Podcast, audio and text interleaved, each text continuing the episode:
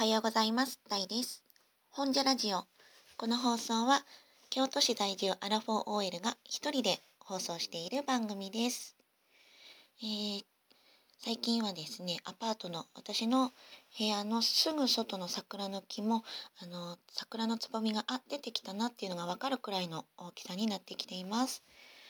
えー、さて今日は、ふと思い立って、メイク実況の放送回にしたいと思います。昨日競馬の実況なんかをやってあ実況もちょっと面白いかもしれないなんていうふうに思ったので今日はそんな感じで、えー、メイクですねしていこうと思います、えー、通勤前の時間帯ですね今今日はたまたま有給を取っているんですけれどもえー、いつも通りの時間帯に、え、メイクを始めていきたいと思います。今ですね、もう洗顔も終わって、で、朝、今日はパックをしました。で、えー、唇で、唇にはロクシタンのシアバターを塗った状態のところから始めていきます。えっ、ー、と、肌のベースはアイオペのクッションファンデーションです。えー、インテンスカバーというタイプのを使っています。えー、っとですね、これをまずおでこから私はポンポンしていきます。でこれなんですけれどもたまたまなんか友達が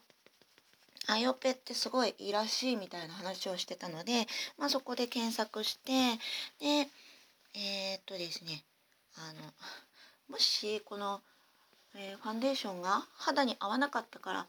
合わなかったら嫌だからとりあえずあの中身だけ買おうって思ってカバーは買わないあのケースカバーですねを買わないで本当に中身だけを買ったんですけれどもで使ってみたら本当にいい感じだったのでそのまま継続してもう去年の夏前に買ったから半年以上は使ってるんですけれども未だにこのケースカバーを買っていないのでこの買った時のビニールにそのまま突っ込んででまたメイク道具入れに、えー、込んでるっていうような状態が 続いています。そのうちケースカバーも買っていきたいなっていうふうには思うんですけれども私あの会社でメイク直しってしないんですよね。で出かける時もあのなんだろう皮脂が出た時にちょっとその皮脂を抑えるパウダーだけ持ち歩いているっていう感じなのでまあ化粧直ししないんだったら別にケース買わないでもいいかななんていうようなつぶらな感じで使い続けています。でクッションファンデはそんなに厚塗りをしない方がいいみたいなんですけれどもうーんまあこんな感じの量かなっていう量を適当につけてでひたすらひたすら 肌なじみを良くするためにポンポンポンポンお顔をはたいています。今鼻周りを叩いていますね。うんとそんなに白くなりすぎない色合いなので私は本当にこのクッションファンデが好きですね。で薄付きな感じなんですけれどもなんだろう鼻の頭の毛穴とかももうなくなるしあとは何だろう頬のあたりがすごい艶っぽい感じになります。で、えー、ファンデーション大体これで終わったのでで私はもう本当に基本薄い顔なので薄い顔というか化粧してますみたいな感じの顔にはしないので、えー、ファンデーションをしたら今眉を描いているところですね。でメイク道具こんな種類の使ってますっていうのは、えー、今日のブログ記事に全部商品のあのリンクなども貼って分かるようにしてありますので興味のある方は見てください。え眉はね最近ていうかもともと短め眉が好きなんですけれども去年くらいからちょっとなんだろう平行眉ちょっと平行目に描く眉が好きでそんな感じで描き始めていますこれで今両眉書き終わりました今 LINE っていう声入っちゃったかな。で次は、えー、シャドウ。シャドウもうっすらとだけつけます。これはミシャのシャドウです。でピンクベージュっぽい色をまぶた上にもう指で塗っちゃって塗っちゃってますね普段。えー、まあなんかうっすらちょっと色づいたかなぐらいの色をのせて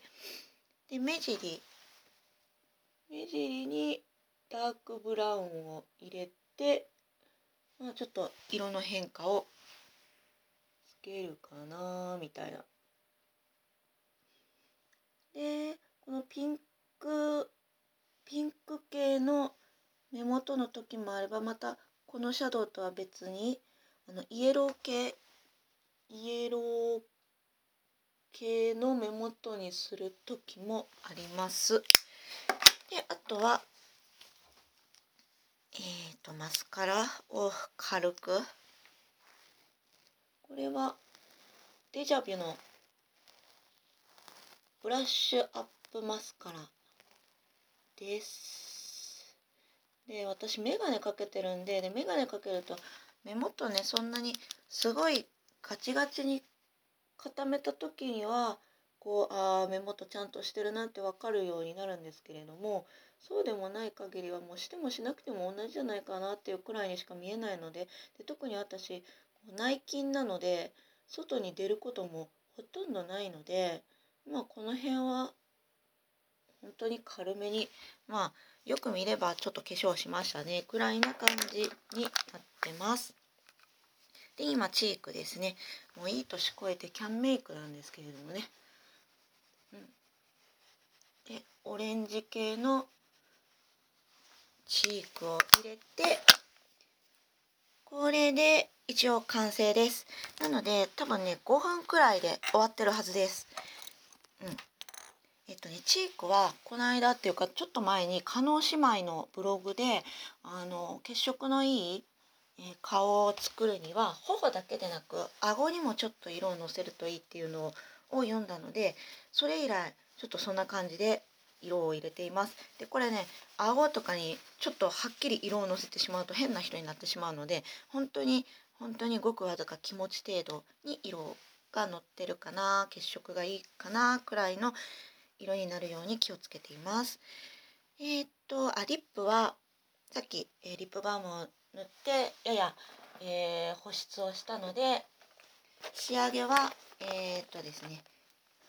皮膚クリニック